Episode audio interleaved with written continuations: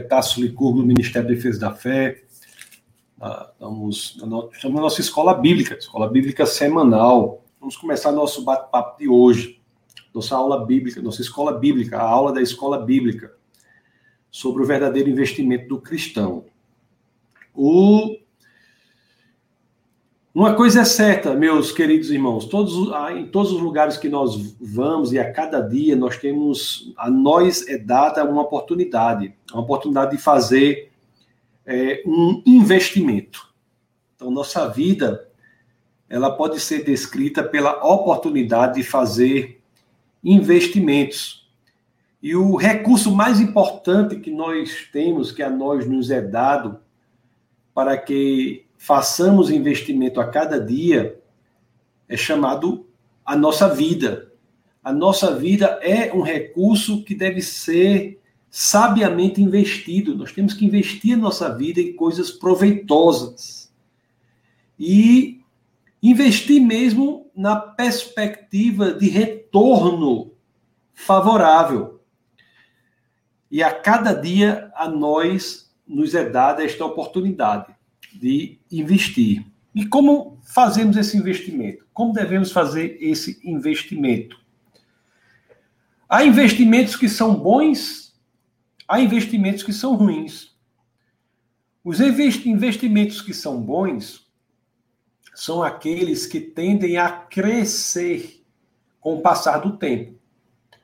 Os investimentos ruins são aqueles que, os, que o tempo deteriora que o tempo rouba todo o investimento. E nós queremos ver aqui como fazer o melhor investimento de todos.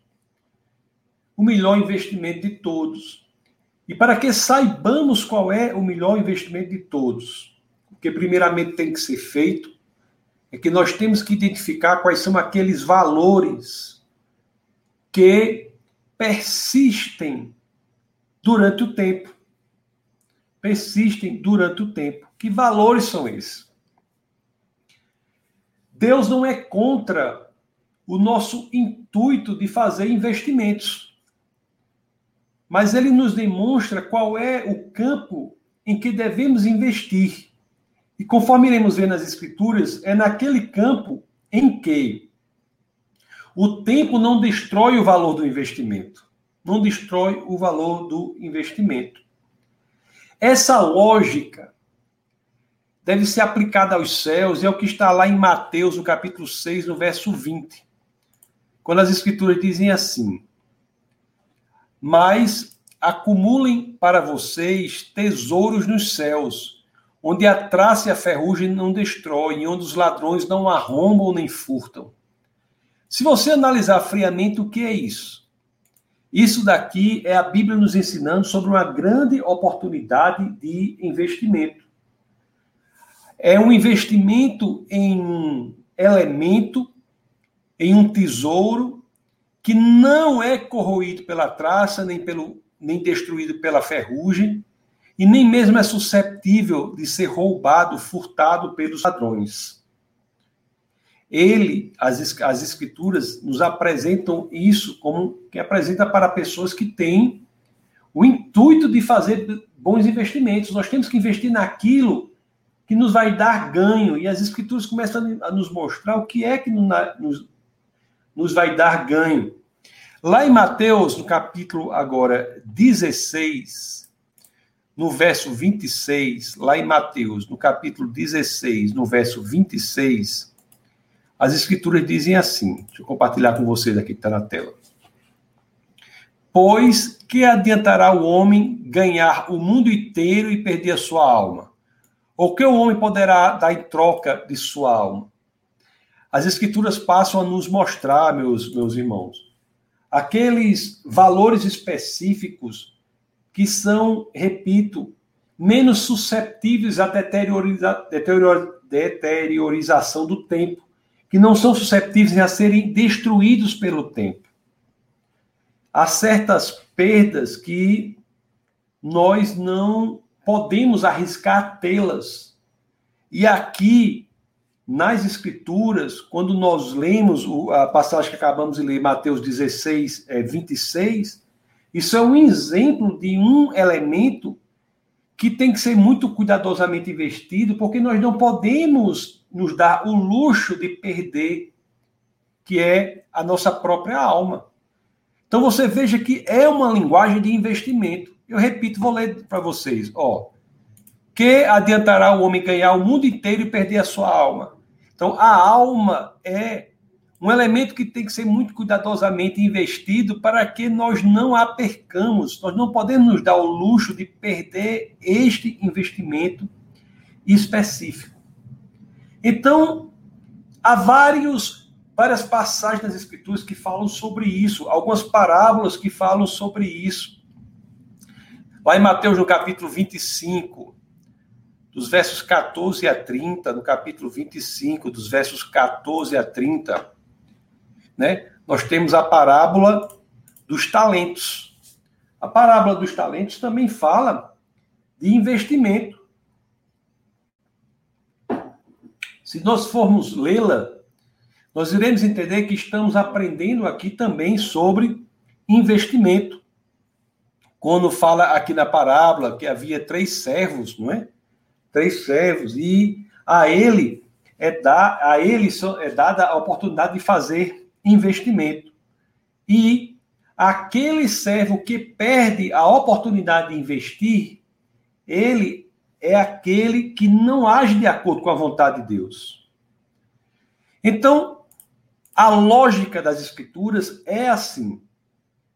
E também a lógica das escrituras nunca nos esconde que há um custo específico em seguir Jesus de Nazaré.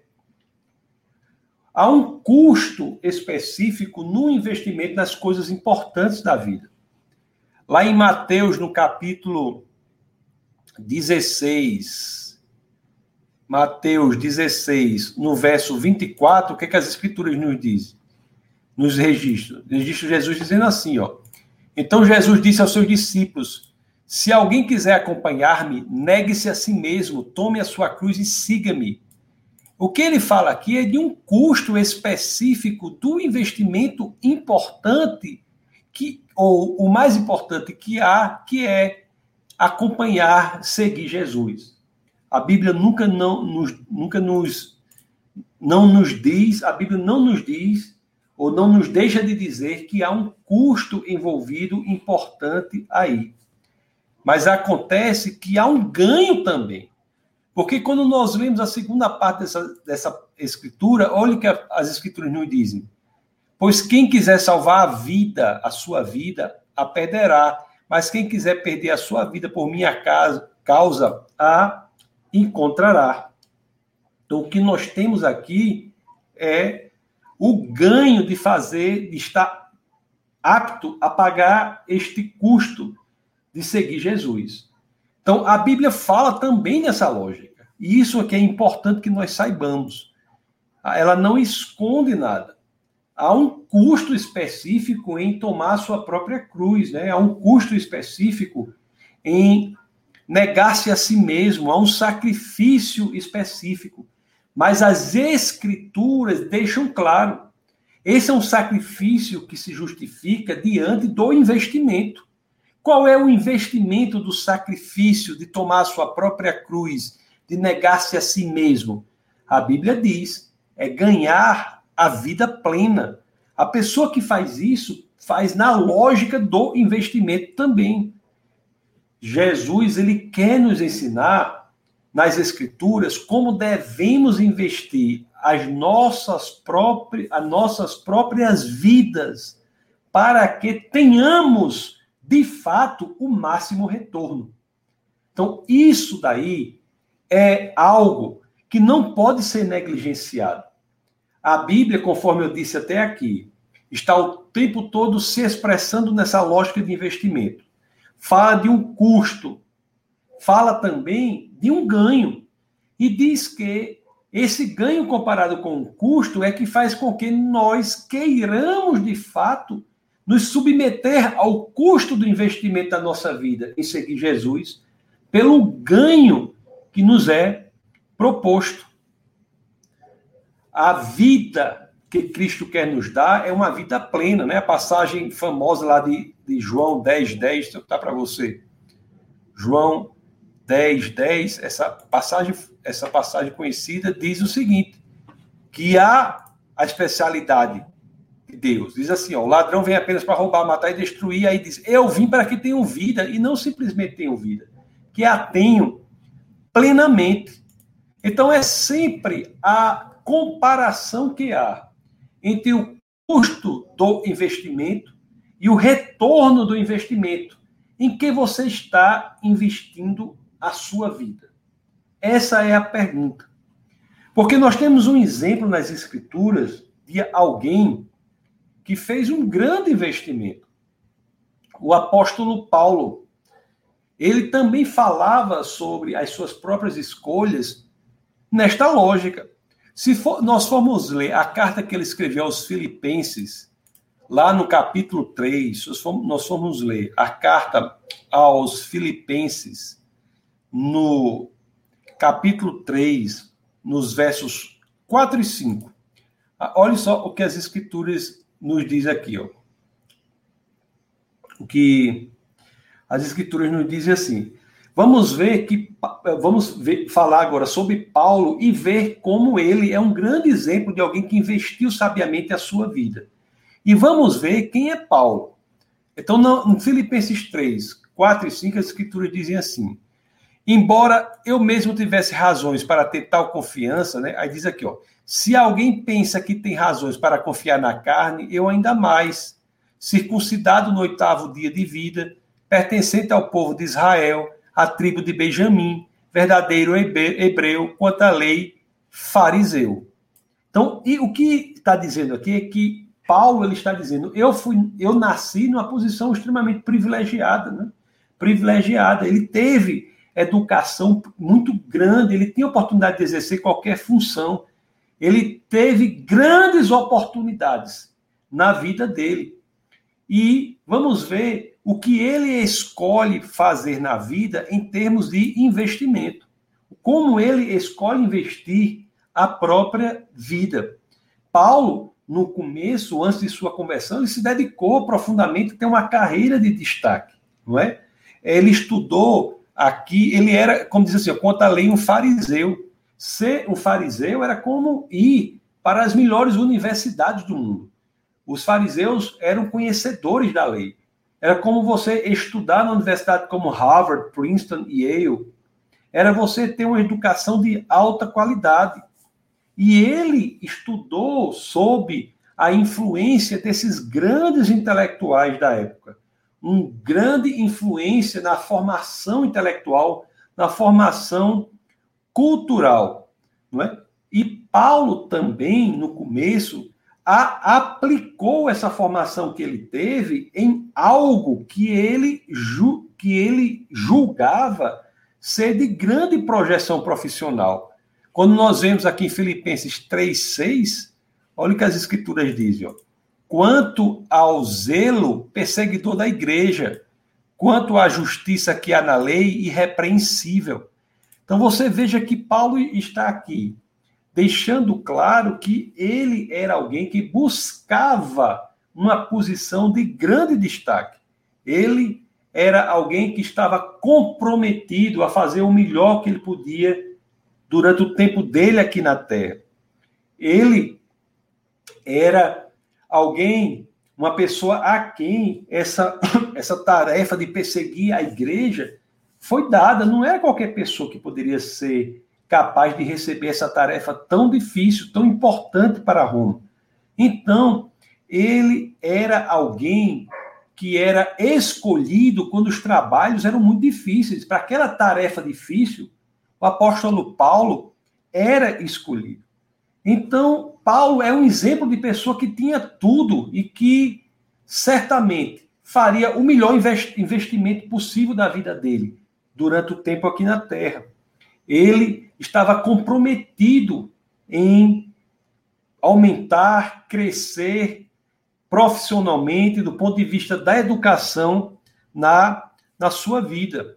Ele estava interessado nessa construção do que o mundo pode dar. E não só isso, mas também estava interessado em construir uma vida moral, né? Nós vimos aqui ele diz que em Filipenses 3:6, quanto à justiça que há na lei irrepreensível. Também ele estava comprometido na construção de uma vida moral importante, de uma vida moral é, plena. Não que ele se autoproclamasse perfeito, mas alguém que procurava viver de acordo com as leis impostas pelos fariseus. E isso tudo é algo que nos faz entender quem era Paulo, esse grande intelectual das Escrituras. Mas o que acontece é o seguinte: ele tinha colocado a sua vida neste intuito de buscar uma carreira profissional, de buscar uma vida moral plena. Ele estava neste intuito. Mas isso nos ensina muito, porque muitas pessoas creem que sua vida é, deve ser é, marcada pelo sucesso, isso é verdade, deve ser permeada pela moralidade, e as pessoas, isso é algo bom, mas é ruim quando acham que isso, fazendo isso, atingem aquilo ou tudo que Deus quer que elas atinjam.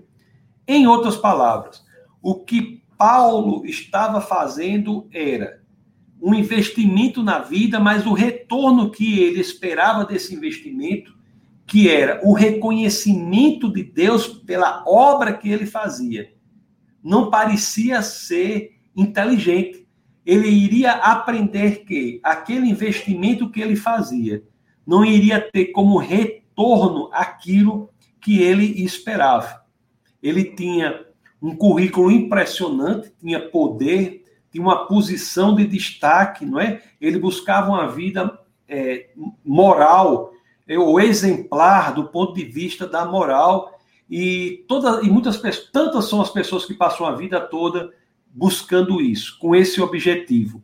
Então Paulo era um exemplo de alguém que teria estudado nas melhores universidades, alguém cuja formação cultural era extensiva, alguém que buscava uma vida moral mas ele fazia isso no intuito que ele descobriria que não era adequado. Em outras palavras, isso tudo é importante, mas não é o sentido central ou principal do investimento que temos que fazer durante a nossa passagem aqui na Terra.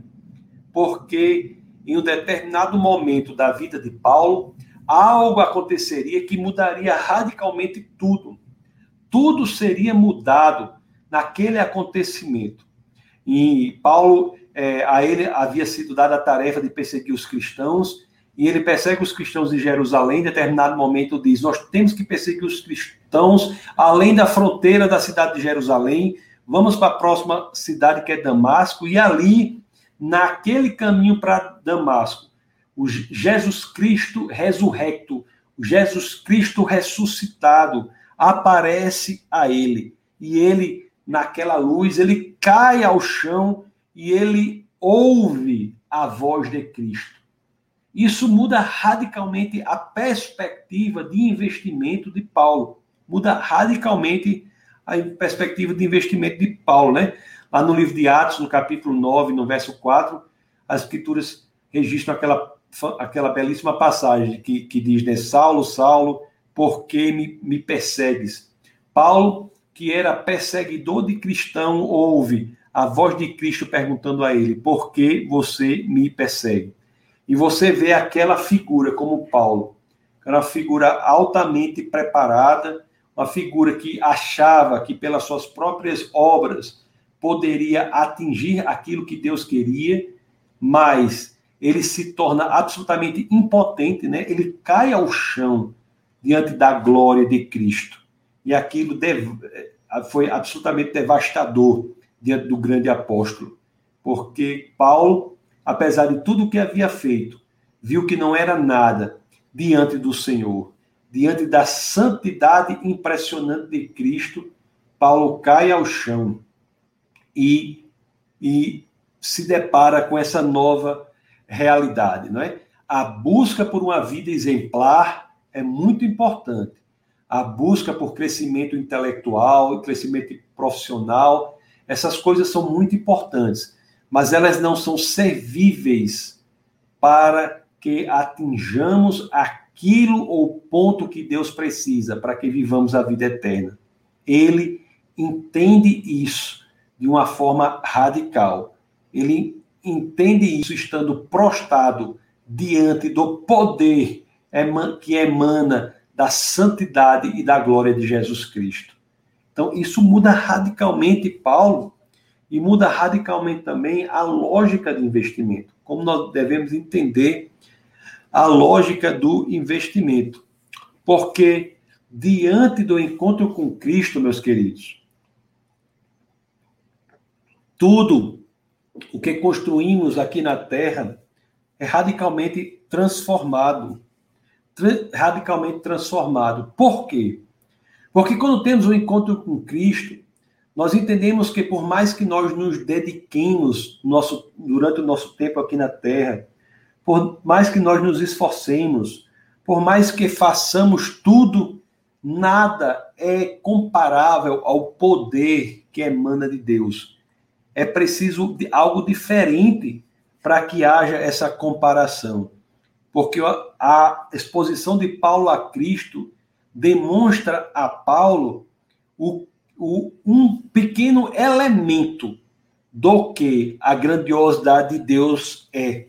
Ele chega à conclusão que tudo que ele tinha feito, tudo que ele tinha investido na vida dele, não era nada para a obtenção da vida eterna. Diante de Cristo, aquilo não muito valia. Eram outras coisas que deveriam ser feitas, outra coisa que deveria ser feita, não eram as próprias obras. E Paulo, ele vivencia isso, vivencia isso. Bom, o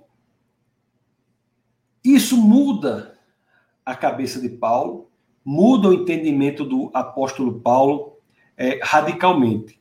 Ele passa a descobrir que o que conta para a vida perto de Deus não é aquilo que nós fazemos, mas como nós nos relacionamos com uma pessoa que é Jesus Cristo. A possibilidade de exposição a Cristo, demonstrando que diante da glória e da santidade de Cristo, tudo que Paulo havia feito, nada contou, demonstrou a ele que um investimento central, sem sem demérito dos outros, mas o investimento central da vida dele era cultivar um relacionamento com Jesus Cristo. Cultivar um relacionamento com Jesus Cristo. É por isso que lá em Filipenses, no capítulo 3, no verso 8, no verso 7 e 8, as escrituras dizem assim: olhe só como ele coloca, ele diz assim, ó, mas o que era o que para mim era lucro, passei a considerar como perda por causa de Cristo. O que quer dizer isso? Tudo que para ele era lucro, no que diz respeito à vida eterna, diante do poder avassalador decorrente da glória e da santidade de Cristo, não é nada. Não é absolutamente nada. Não é? Aí o 8 diz: mais do que isso, considero tudo como perda comparado com a suprema grandeza do conhecimento de Cristo Jesus, meu Senhor por quem perdi todas as coisas. Eu as considero esterco para poder ganhar Cristo. É interessante que é, essa carta aos Filipenses foi escrita muitos e muitos anos né, após o, o encontro dele com Cristo, cerca de três décadas posterior ao encontro dele com Cristo. E é interessante que ele olha para o que aconteceu naquele momento e quando ele olha ali para trás, não é? Ele diz assim: "Meu Deus, isso se reflete o que o, eu tenho que restabelecer essa equação entre ganhos e perdas no investimento da minha própria vida. Isso é isso é muito muito significativo, meus é, queridos irmãos, não é?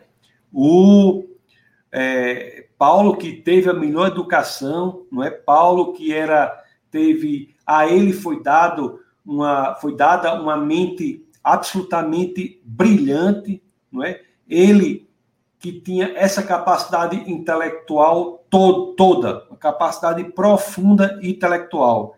Ele havia passado aí desde o encontro de, com Cristo em Damasco até esse momento em que ele escreve a carta aos Filipenses, 30 anos fazendo o quê? Produzindo tendas. Isso é muito significativo, né? Isso é muito significativo.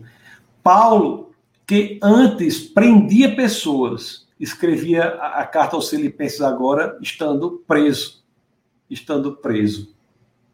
E ele diz: tudo isso que está acontecendo comigo agora, eu dou glória a Deus porque da lógica do investimento valeu a pena, valeu a pena, não é? Então isso daí, isso nos ensina muito, ensina muito, não é? Ele não está dizendo que para você ser cristão você não, não deve ter uma, uma, uma carreira. Ele não está dizendo que para você ser cristão você deve abandonar os seus estudos, abandonar os seus trabalhos. Não. Ele está dizendo que, para o caso dele em especial, em específico, no momento em que ele viveu, que ele, que ele, a profissão dele era perseguidor de cristãos. Então, para ele, para ser cristão, ele teve que abandonar a posição de privilégio dele na lógica romana. E essa perda se representa em lucro, em lucro, por Cristo, vale a pena ter deixado tudo isso para trás. Ele diz, ele diz aqui, né? Eu considero tudo como perda, mas comparado com a suprema grandeza do conhecimento de Cristo Jesus, meu Senhor, por quem perdi todas as coisas. É perda quando é, mas quando comparamos com o incrível poder de Cristo, o ganho que temos em Cristo, isso vale a pena. Então, o que nós temos aqui em Paulo, que é uma pessoa de alta capacidade, é o estabelecimento de uma nova lógica de investimento. Então, o verso 8 é como diz assim, ó. É, o verso, vamos, o verso 10 diz assim, olha, olha como começa o, ver, o verso 10. Ele, Paulo começa a estabelecer uma nova lógica de investimento. Ele diz assim: Eu tinha tudo para ser um grande investidor na lógica do mundo. Mas agora, diante do, do meu encontro com Cristo, essa lógica é diferente. E o verso 10, Filipenses 3,10, as escrituras já começam assim: ó. Quero conhecer Cristo, o poder da sua ressurreição e a participação em seus sofrimentos, tornando-me com ele em sua morte. Ele muda a lógica dele. Ele quer crescer em conhecimento de Cristo, em relacionamento com Cristo. Ele passa gradativamente a entender que tudo mais é importante. Ter uma carreira boa é importante, estudar bastante é importante, ir para a universidade é extremamente importante. Mas nada disso, é, nem de perto, se compara com o incrível ganho que é crescer em relacionamento com Cristo. Você pode fazer tudo isso, mas isso não substitui o crescimento em relacionamento com Cristo. O, e o verso 11, ele diz assim, ó. Olha como ele diz. Para que, de alguma forma, alcançar a ressurreição dentre os mortos. Ele reconhece aqui o maior ganho que ele pode ter. O maior ganho que ele pode ter. Em Damasco, aquilo foi um, apenas um esboço do ganho profundo que ele poderia ter, que era a ressurreição dentre os mortos. O, o que é interessante é que nós, é, que Cristo não sabia que ele se Jesus voltaria quando ele estaria estivesse vivo ou se ele iria morrer mas ele focava em um retorno específico de investimento da sua vida, que é alcançar a ressurreição é, dentre os mortos, a res... alcançar a ressurreição dentre os mortos. O que eu estou tentando passar para vocês é que, do ponto de vista do ganho do investimento, o cristianismo também se justifica. Também se justifica, não é? é Paulo escrevia aqui da prisão, sem dinheiro nenhum, mas ele estava convencido de que tudo que ele havia perdido tinha valido a pena pelo crescimento no conhecimento de Cristo, cujo ganho é, acima de tudo, a ressurreição dentre os mortos. É, Paulo havia entendido que o maior investimento que podemos fazer é naquele objeto que não se deteriora com o tempo.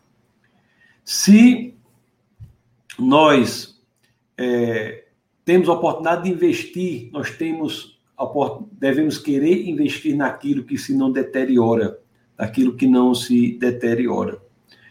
Paulo, ele é como antecipa o futuro, antecipa o futuro, não é? Antecipa o futuro.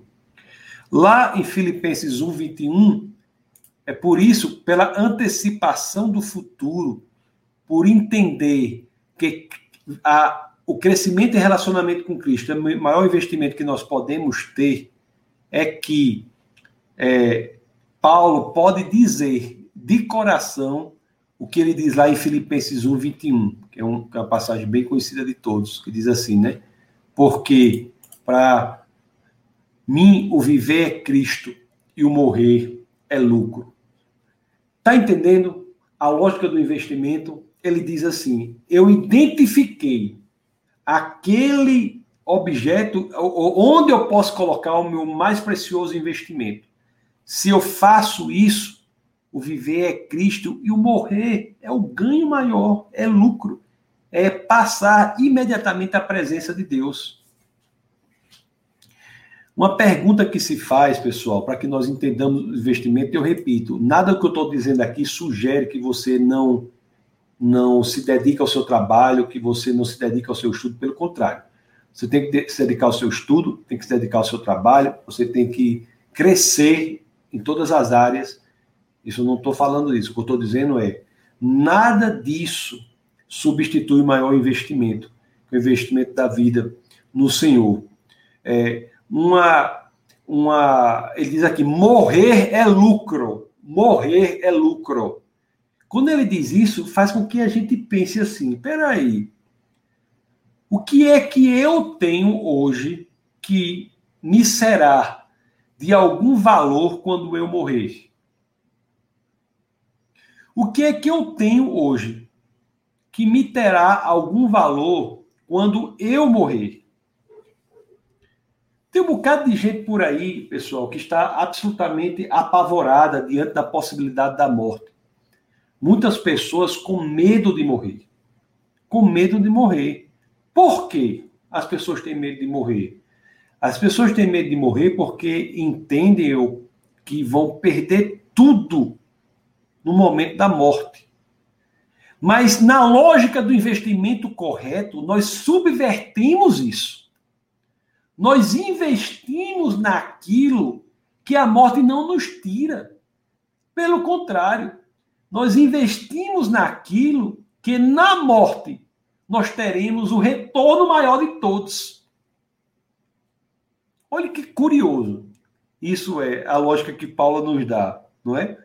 O, o investimento que Paulo nos propõe é aquele que a morte não será capaz de tirar o ganho, pelo contrário, é um investimento que subverte a lógica desse mundo que, que tão subverte que faz com que nós fiquemos numa posição em que a morte significará um ganho impressionante para nós. Eu estou. Não sei se eu consegui me expressar, que hoje foi um dia muito cheio de trabalho, mas eu estou tentando passar para vocês essa ideia de que algumas pessoas dizem que você tem que abandonar tudo e viver. As escrituras dizem assim: nunca queira, nunca queira viver como se você não tivesse um ganho pelo que você faz. Não é isso que as escrituras dizem. As escrituras dizem o seguinte: entregar a vida a Cristo é o maior ganho que você pode ter. As escrituras dizem assim: pela lógica do investimento, também você vai entregar sua vida a Cristo pela lógica do investimento, entregar a vida a Cristo é fazer com que a morte não destrua o que você tem, pelo contrário, a morte fará com que o maior resultado possível do investimento de sua vida lhe seja dado, que é a presença ao lado de Deus. Tudo que eu quero dizer até aqui é que não há um afastamento da lógica do investimento das escrituras. Pelo contrário, Deus usa do nosso, da nossa propensão natural de querer ganhar com investimento para demonstrar. Deus diz assim, como se dissesse assim: você pode continuar querendo ganhar com seu investimento. Agora, deixa eu dizer: o melhor lugar para você investir é naquele lugar em que a morte não será capaz de ceifar o que você tem. Pelo contrário, o melhor lugar para você investir é aquele lugar em que você investindo, a morte para você significará ganho. É por isso que Paulo diz: para mim, viver é Cristo e morrer é lucro. Porque aquilo que ele descobre que vai investir, que é no crescimento do relacionamento com Jesus, se traduz no ganho na morte, porque a morte será uma simples passagem deste mundo para a presença imediata ao lado do Pai. O, o lado que tem que ser dito é o seguinte: a Bíblia nos ensina para como investir sabiamente a nossa vida. Mas também ela nos diz que em determinado momento a oportunidade de investimento estará, estará encerrada. Estará encerrada ele, em determinado momento, tudo o que nós investimos na nossa vida aqui será ou destruído para nós no momento de nossa morte, ou não terá nenhum valor para nós, melhor dizer, no momento de nossa morte, ou terá infinito valor para nós no momento de nossa morte. Dependendo de como nós investimos a nossa vida, a morte será para nós ou o momento em que tudo o que investimos deixará imediatamente, abruptamente, de ter valor para nós, ou, dependendo de onde investimos, passará a ter infinito valor para nós no momento de nossa morte. Aí a Bíblia diz assim, a Escritura diz, em que você vai investir? Em que você vai investir? Qual é o lugar certo para investir? É naquelas, naquelas situações que o tempo deteriora, ou naquelas situações em que a morte trará um ganho infinito do que você investiu durante a sua vida. O, o, chegará o momento, é, meus queridos irmãos, em que as coisas ficarão claras ainda mais para todos e todos irão querer ter investido a vida naquilo em que o verdadeiro cristão investiu a sua própria vida. Todos irão querer fazer isso. Todos quererão ter investido naquilo que o cristão investiu. Por quê? Porque o investimento do genuíno cristão é primordialmente naquilo que a ferrugem não destrói, as traças não comem, o ladrão não rouba. É naquilo que terá um ganho exponencial, elevado à enésima potência no momento da morte. A morte será um multiplicador do investimento e não um destruidor do investimento. Quando nós investimos no lugar certo, que é um lugar em que todo cristão deve investir. Investimos a nossa vida, nos dedicamos a Cristo. O, é, uma pergunta que temos que fazer é isso: de tudo que nós temos, tudo é importante, mas de, de tudo que nós temos, o que realmente manterá o seu valor quando estivermos diante de Cristo? O que? Você veja que tudo o que Paulo tinha era importante. Mas quando ele se encontra com Cristo ressurrecto, ressuscitado, ele cai ao chão prostrado. Prostrado. Não tem. Então, o que é que nós temos? O que é que nós temos que pode manter esse investimento durante o tempo? Porque o que Paulo, em outras palavras, nos convida a fazer, e aqui repito, não é fugir da lógica do investimento, mas é ponderar o custo e o benefício do que é investido, não é? E uma coisa é certa, né? Sermos aptos a estarmos em Cristo ou nos colocarmos em Cristo durante a nossa vida é aquilo que nos traz um investimento infinito, infinito. E o maior prejuízo de todos, o tolo é aquele que passa o tempo aqui na terra e morre sem Cristo. Morrer não é a pior das coisas que pode acontecer a ninguém. De forma nenhuma. Morrer é a pior das coisas que pode acontecer a quem não tem Cristo. Morrer sem Cristo é o único problema. Morrer com Cristo não traz nenhum problema, pelo contrário. A morte com Cristo é a transformação, a passagem imediata da terra para a presença ao lado do Pai. E é por isso que nós temos agora essa oportunidade de investimento nessas coisas valiosas, nessas coisas que são é, extremamente importantes, essas coisas que são não são susceptíveis de destruição. É, tem uma, uma, uma lista de algumas coisas sugeridas que eu li num livro que trazem é, oportunidades de grande investimento. E antes de ler essa, essa lista, e hoje, hoje a aula é mais curta, por uma questão do que hoje um dia foi é realmente muito corrido, desde manhã que eu estou com muita coisa. Eu vou ler essa lista para vocês, vou comentar essa lista com vocês, mas eu quero deixar claro, não é que você não deve, mais uma vez, não é que você não deve estudar, não é que você não deve buscar crescer profissionalmente, não é que você não deve fazer, você deve fazer tudo isso. Mas isso tem que ser ferramenta para o maior investimento que você pode fazer na vida, que é crescer em relacionamento com Cristo. Isso em si não é o verdadeiro investimento, porque nada disso em si terá valor para você quando você morrer. O que terá valor para você é o quê? Por meio de, das conquistas mundanas que você tenha, você possa transformá-las em ferramentas para crescer em intimidade com Cristo. Então, eu vou falar aqui, de acordo com algumas situações que nós temos, de grandes oportunidades de investimento. Lá em Mateus 6, no capítulo 6, se você for para Mateus 6, no capítulo 6, as escrituras dizem assim, ó. Essa é uma grande oportunidade de investimento. Se chama orar, jejuar. Olha, olha, o, que as, olha o que as escrituras dizem aqui, ó. Olha que oportunidade de investimento.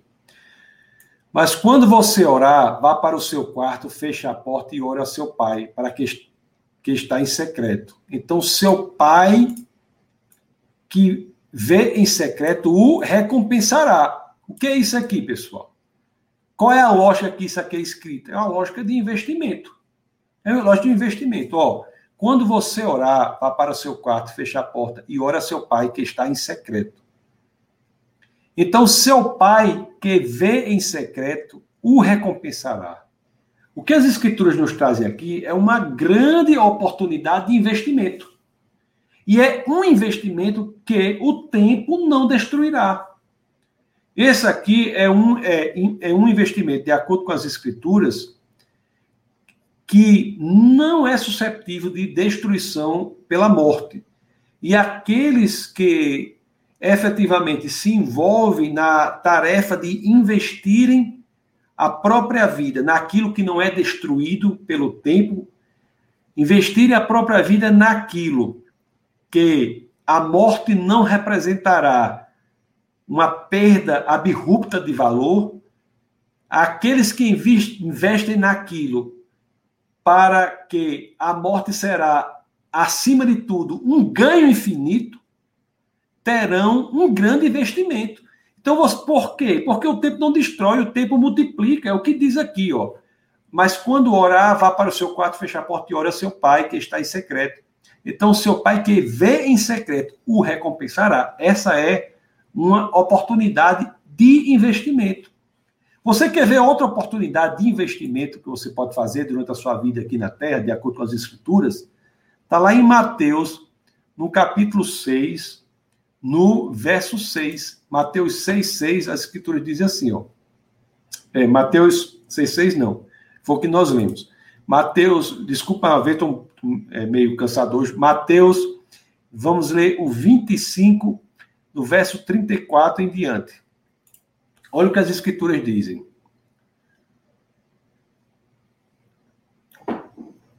O Mateus 25, vamos ler do 34 ao 40. Olha o que diz, ó.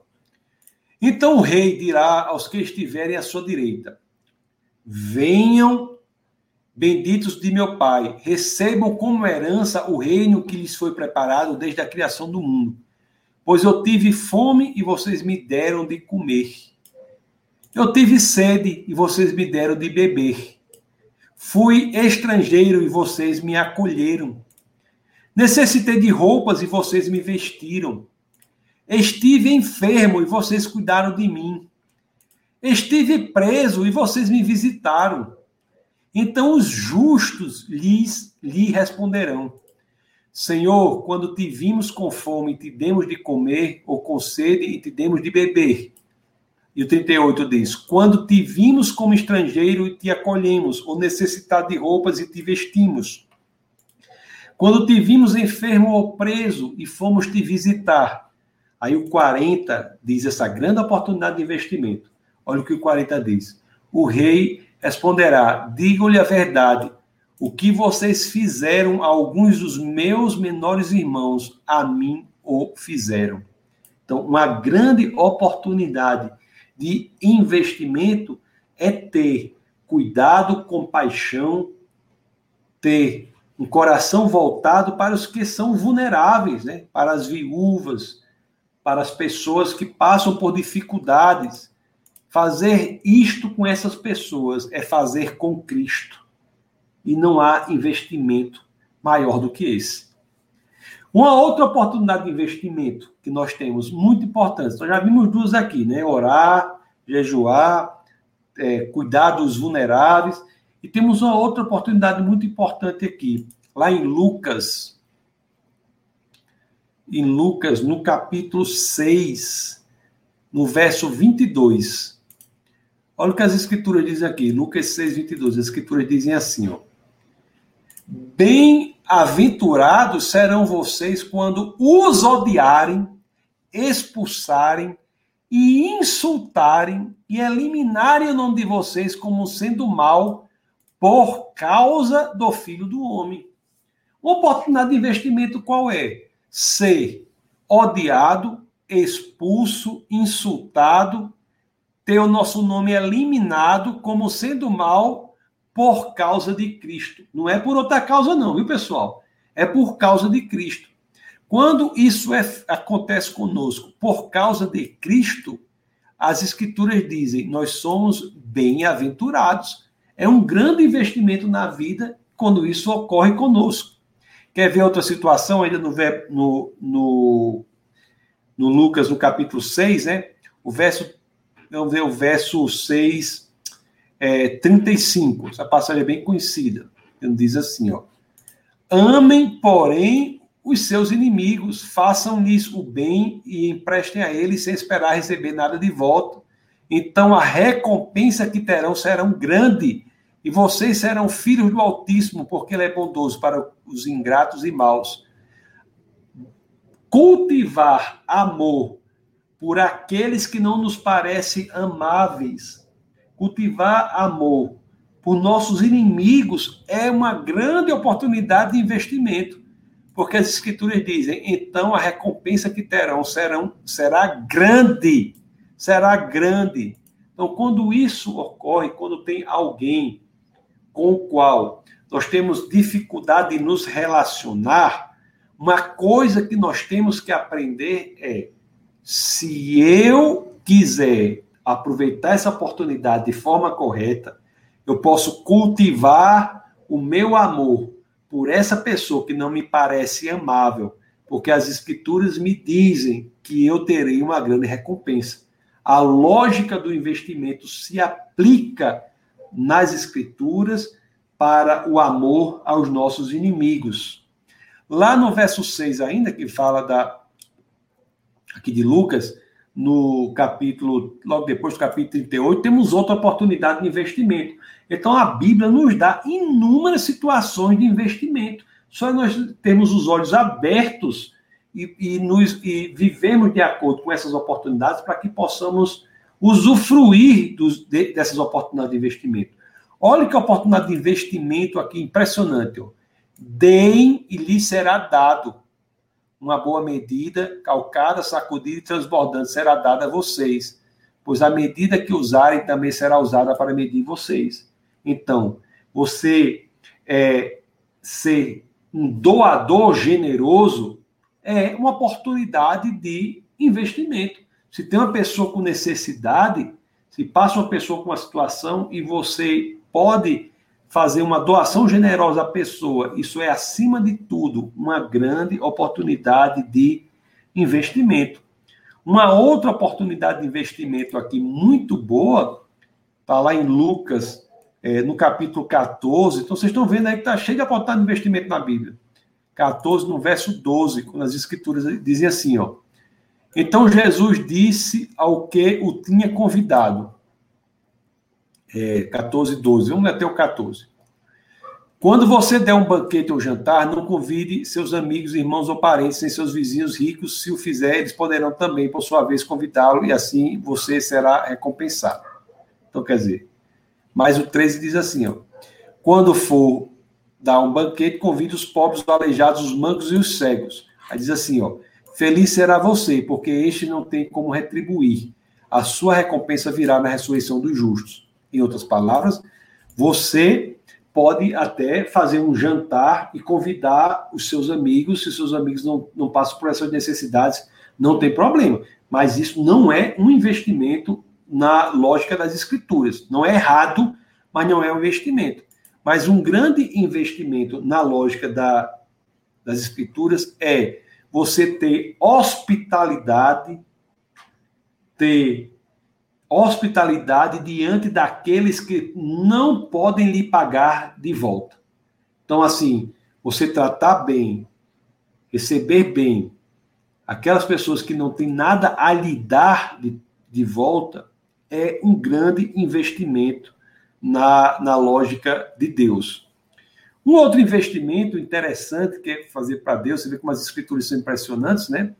Na, na carta aos Colossenses, no capítulo 3, no verso 23, as escrituras dizem assim, ó, Colossenses 3, 23, as escrituras dizem assim, ó, tudo o que fizerem, façam de todo o coração, como para o Senhor e não para os homens, então, quando nós estamos fazendo alguma coisa, ou no nosso trabalho, ou qualquer outra situação, se nós somos cristãos e nós queremos ter um, um investimento aí, você faz aquele trabalho não como se fosse para homens, mas você faz para como se fosse para o próprio Deus. E isso fará com que você se dedique da melhor forma que você puder. A recompensa disso está no, no, no 24 aqui que diz, ó sabendo que receberão do Senhor a recompensa da herança. É a Cristo o Senhor que vocês estão servindo. Então, quando nós estamos trabalhando ou nos comprometemos com algo, nós temos que nos dedicar ao máximo.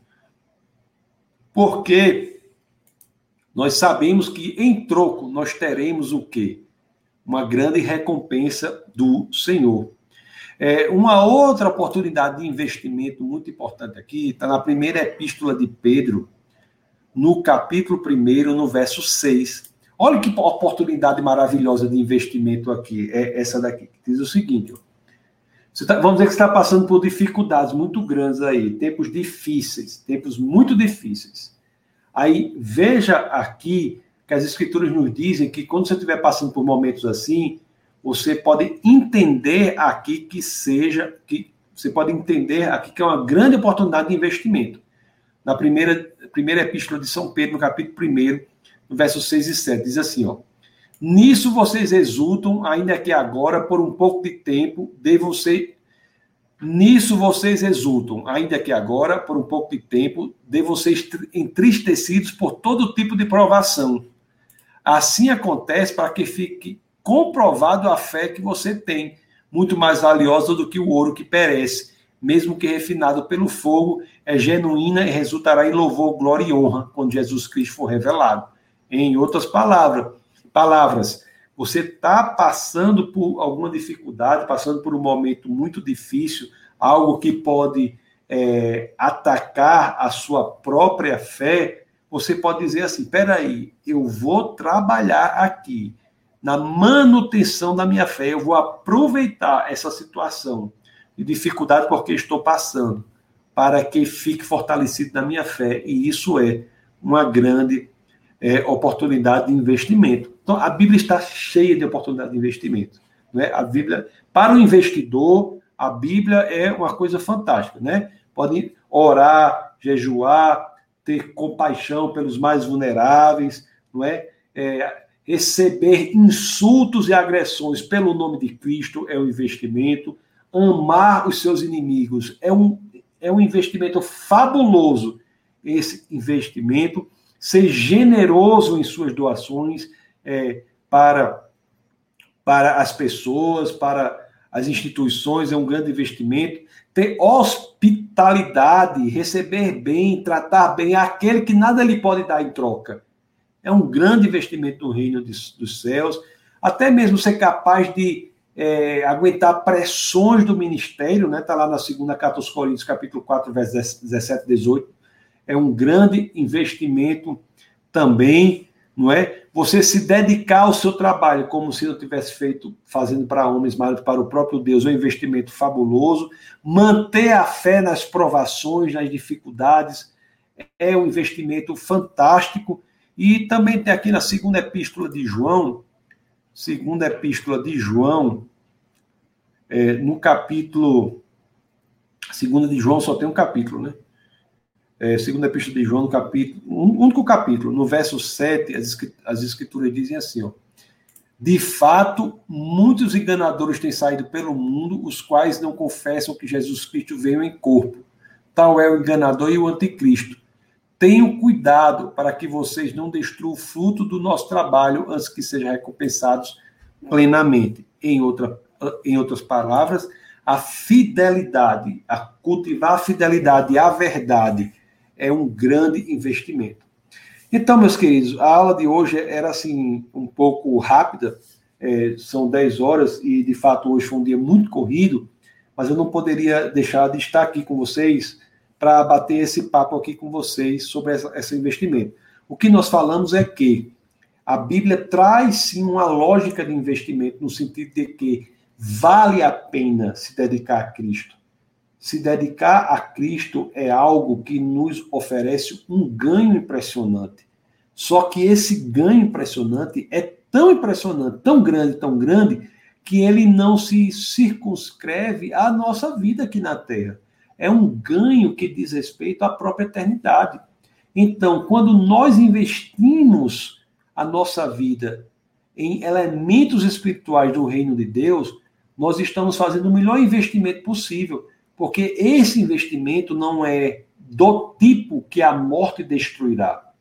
Este investimento não é do tipo que a morte tornará absolutamente sem valor para nós. Pelo contrário, o investimento que é feito nas situações que as escrituras nos ensinam são investimentos para os quais a morte nada será senão o momento em que nós tem, teremos o ganho infinito.